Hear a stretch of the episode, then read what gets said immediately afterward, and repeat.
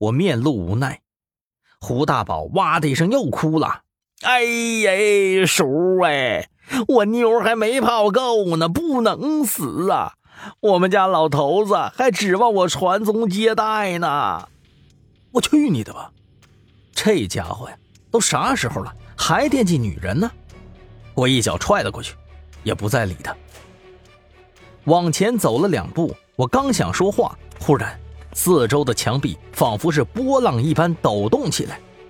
见此情景，我立马死死拿着七星桃木剑。二叔冷哼一声：“哼，阴将，出来吧！”话音一落，耳边又传来了桀桀的笑声，阴冷刺骨。那儿又露出来一张人脸。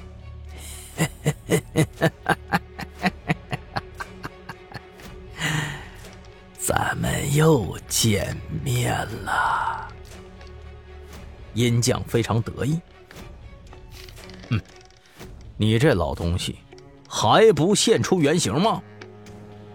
二叔的手里头悄悄捏了一枚五帝钱朝着墙壁一甩，砰的一声，墙壁炸开，从里头飘出一缕灰色的气团。我和胡大宝急忙后退，待到那气团稳定之后。渐渐的凝聚成了一个人形。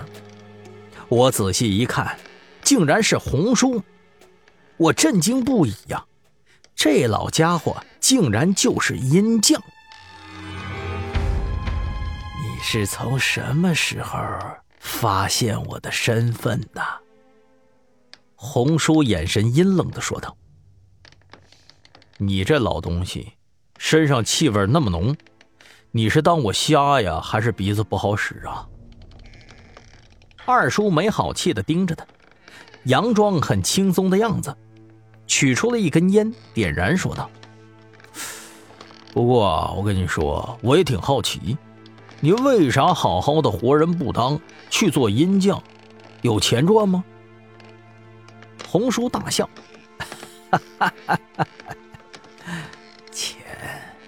对我来说没什么用，我要的是信仰，主上就是我的信仰。他所说的主上就是王大富。我在一旁破口大骂：“尼玛，狗屁的信仰啊！害了那么多人，早就他妈该下地狱了。”其实啊，有的时候这人就是容易一根筋，弄得跟传销似的。一旦被洗了脑了，这就容易干坏事了。红叔就是典型的例子。这老家伙丝毫不在意我们轮番的辱骂。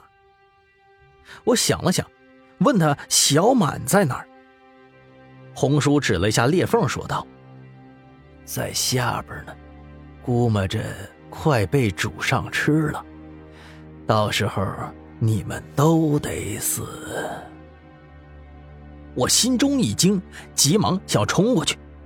二叔一把把我拉住了：“等会儿，别冲动，先把他解决了。”但是我心里着急呀，小满还是个娃娃呀，落到那个王大富的手中，这小命还能保住吗？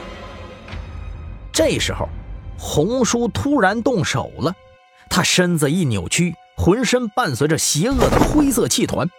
那是常年接触尸体所造成的湿气，非常浓郁。二叔离得很近，一下子就被卷进了里头，两人迅速扭打成一团。我在一旁也不好插手。胡大宝早就吓得脸色惨白，一身肥肉颤抖个不停，手里拿着符在哆里哆嗦。整个密室也就这么大，我生怕二叔那身子骨禁不住折腾，于是死死地盯着。随时想找时机下手，而与此同时，那裂缝之中忽然传来了一道哭声。